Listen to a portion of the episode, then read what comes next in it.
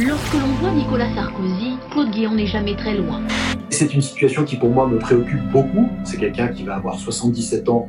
Bonjour, c'est Nicolas Poincaré. Bonjour, c'est Fabien André Anarisoa. Cela n'était jamais arrivé dans l'histoire de la Ve République. Claude Guéant, ex-ministre de l'Intérieur et bras droit de Nicolas Sarkozy, dort en prison, mis en cause dans l'affaire des primes en liquide du ministère de l'Intérieur. On vous explique.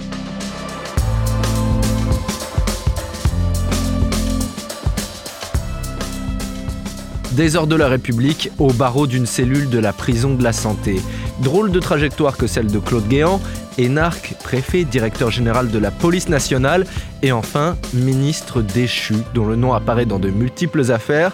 Trois bonnes raisons d'écouter ce podcast avec Nicolas. C'est une descente aux enfers de l'Élysée jusqu'à la prison de la santé. On va vous raconter l'histoire de cette chute sans fin.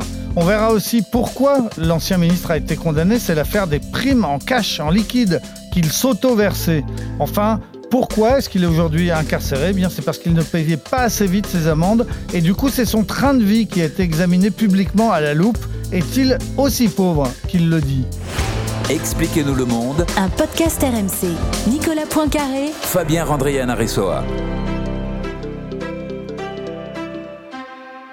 Claude Guéant, il est régulièrement présenté comme l'ombre de Nicolas Sarkozy, son bras droit, mais en termes de style, il est plutôt discret. On parle du profil classique d'un grand serviteur de l'État. Exactement, ce qu'on appelle un grand commis de l'État, un, préfet donc qui a fait toute sa carrière dans la haute fonction publique. Il a travaillé dix ans ensuite au plus près de Nicolas Sarkozy, puisqu'il a été son directeur de cabinet, donc son bras droit, lorsque Nicolas Sarkozy était euh, lui-même ministre de l'Intérieur, euh, euh, place Beauvau. Ensuite, il l'a suivi juste de l'autre côté de la rue c'est-à-dire euh, à l'Élysée, où là, il est devenu secrétaire général de la présidence. C'est un poste hyper important, ce qu'on appelle un peu la, tour de contrôle. On dit que Nicolas Sarkozy, chaque fois qu'il recevait quelqu'un, il terminait en disant Et puis pour les détails, vous voyez avec Guéant. Donc c'était voilà l'homme du, service après-vente, l'homme euh, incontournable. On le surnommait soit le, vice-président pour ses pouvoirs très importants, ou le vice-premier ministre, mais on le surnommait aussi le cardinal parce qu'il avait effectivement ce côté presque un peu onctueux, toujours très très poli, mais les ministres racontait qu'en réalité, c'était un killer. Les ministres disent tous qu'il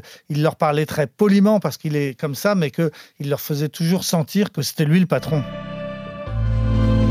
Jusqu'à 2007 et l'élection de Nicolas Sarkozy, Claude Guéant c'était plutôt un personnage de l'ombre qu'on avait découvert notamment par le biais d'un reportage de France 2 en 2007 qui revient sur le lien étroit entre Nicolas Sarkozy et Claude Guéant. Lorsque l'on voit Nicolas Sarkozy, Claude Guéant n'est jamais très loin.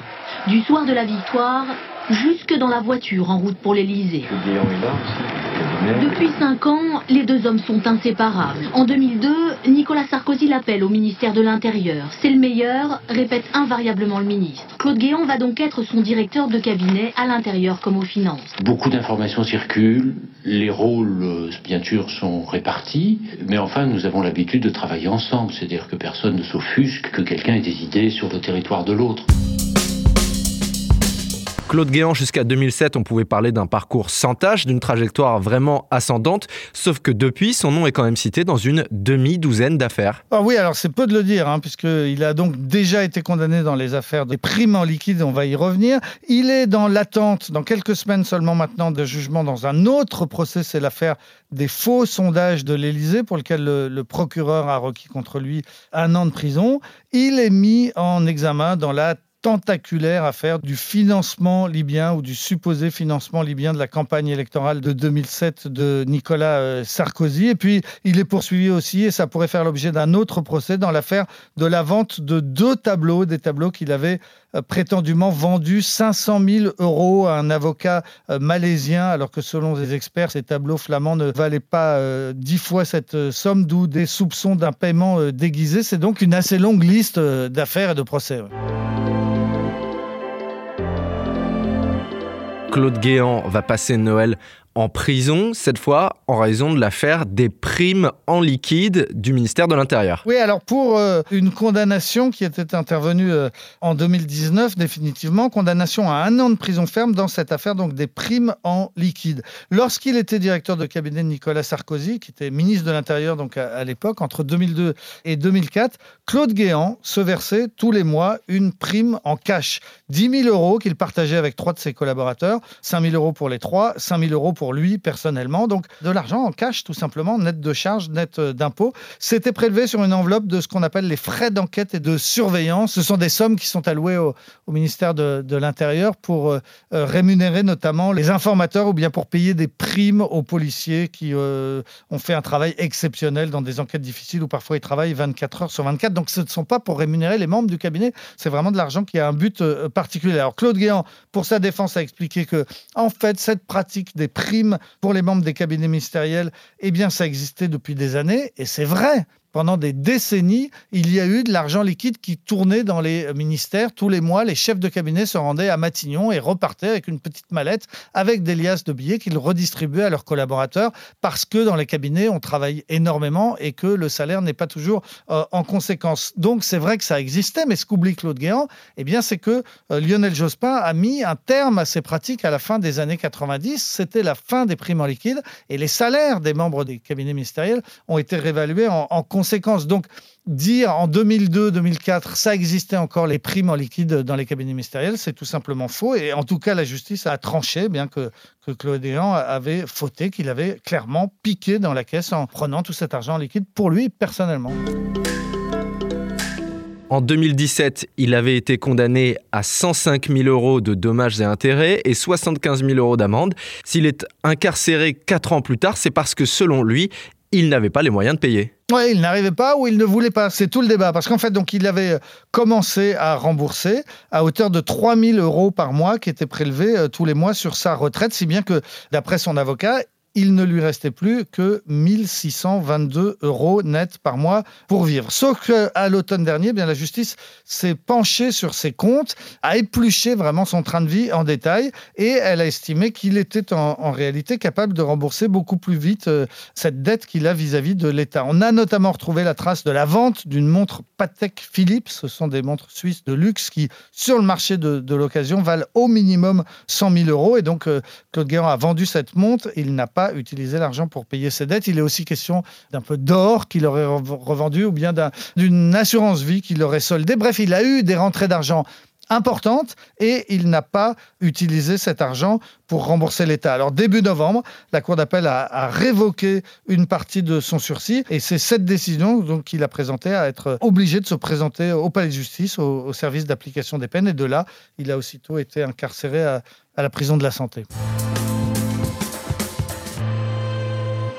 Pour se défendre, Claude Guéant a pu revenir sur son patrimoine et toutes ses dépenses ont été épluchées lors d'une nouvelle audience publique. Oui, parce qu'il s'est passé quelque chose qui est un peu compliqué, qui est assez rare. C'est que Claude Guéant venait d'être jugé dans une toute autre affaire qui n'a rien à voir, celle des sondages de l'Élysée. On lui reproche, comme secrétaire général de l'Élysée sous Nicolas Sarkozy, d'avoir commandé trop de sondages. Ce procès-là était terminé lorsqu'est survenue la décision de la Cour d'appel donc de révoquer son sursis. Si bien que les juges dans cette deuxième affaire ont dit ah ben ça change la donne pour notre procès, donc on va rouvrir les débats et on va l'interroger pour savoir si oui ou non il paye ses dettes, parce que c'est un élément de, jugement qui influera sur le jugement qu'on va rendre. Si bien que le 3 décembre, eh bien, Claude Guéant a été réentendu uniquement sur ces questions de, pouvoir d'achat. Alors il a expliqué bah, qu'il n'était pas euh, à l'aise financièrement. Il a dit j'ai honte de le dire, mais je suis obligé de, me restreindre. J'ai 76 ans, j'ai cherché du travail, j'ai failli en trouver un dans une ONG, mais ça s'est pas fait. On lui a demandé pourquoi il gardait une femme de ménage à plein temps, alors qu'il dit qu'il ne vit qu'avec 1600 euh, euros par mois. Il a expliqué que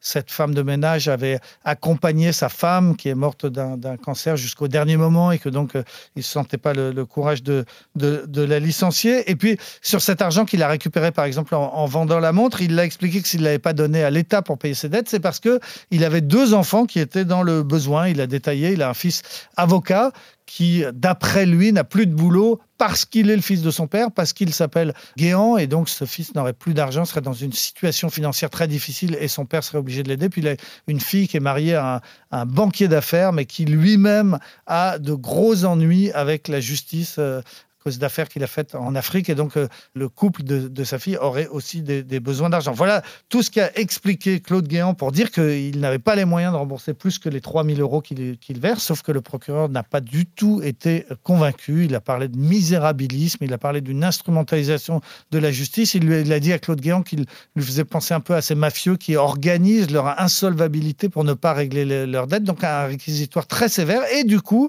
euh, le procureur a requis euh, un an de prison sans aménagement de, peine, donc un an de prison ferme et réelle contre Claude Guéant. Le jugement sera rendu euh, début janvier, ce qui serait quand même au passage une double peine, hein, parce que Claude Guéant, il dort actuellement en prison parce qu'on lui reproche de ne pas payer ses dettes assez vite. Et dans une autre affaire qui n'a rien à voir, on le menace aussi d'une peine deux fois plus longue que prévu pour la même raison. À 76 ans, son avocat, maître Philippe Boucher-Elgozi, va tout tenter pour le faire sortir et notamment insister sur sa condition médicale. C'est quelqu'un qui va avoir 77 ans dans un mois. C'est quelqu'un qui est dans une situation médicale extrêmement fragilisée aujourd'hui. C'est une situation qui, pour moi, me préoccupe beaucoup parce que c'est une situation qui a été constatée, y compris par ses médecins traitants. Quand on dit que Claude Guéant est incarcéré à la prison de la santé, il ne faut pas non plus s'imaginer qu'il est détenu comme n'importe quel criminel de droit commun. En tout cas, il n'est pas au contact de ces euh, criminels de, droit commun. Il est dans ce qu'on appelle à la prison de la santé le quartier isolé, ce qu'on appelle aussi un peu le quartier VIP, parce qu'un certain nombre de personnalités y sont passées. Actuellement, par exemple, euh, se trouve incarcéré l'ancien ministre Georges Tron ou bien le chanteur euh, Jean-Luc Lahaye. il y a quelque temps, il y avait Patrick Balkany, autre ami de, Nicolas Sarkozy, qui avait été détenu. C'est aussi un quartier qui a vu passer il y a plus longtemps Bernard Tapie ou bien le trader de la Société Générale Jérôme Kerviel, ou bien encore un petit peu avant euh, l'ancien ministre euh, Maurice Papon, condamné pour complicité de crimes contre l'humanité. Enfin bref, il y a eu du beau monde dans ce quartier euh, VIP. Alors, euh, ce qu'il faut dire, c'est que souvent on a dit c'est une prison trois étoiles, c'est pour les personnalités, c'est à part. Longtemps, c'était pas vrai. C'était juste un quartier isolé, mais c'était exactement les mêmes conditions euh, de vie, c'est-à-dire des prisons très insalubres à la santé, une heure de promenade euh, maximum et, et, pas beaucoup d'autres avantages, pas une nourriture différente. Bref, c'est pas une prison trois étoiles. Ensuite, la prison de la santé a fermé ces dernières années, elle vient de rouvrir, et donc effectivement, c'est on va dire, beaucoup plus confortable que beaucoup d'autres prisons françaises. Tout a été refait à neuf. Chaque cellule euh, a son petite douche, a un téléphone, même si les liaisons sont, écoutées et limitées à un certain nombre de, numéros. N'empêche qu'on peut euh, téléphoner. Il y a une télévision comme dans toutes les cellules de France. Et puis un petit coin euh, cuisine pour améliorer l'ordinaire en, en, continent. Donc c'est moins insalubre, moins inconfortable que beaucoup d'autres cellules, mais c'est pas parce qu'il s'agit de personnalités qu'on leur a fait un hôtel 3 étoiles.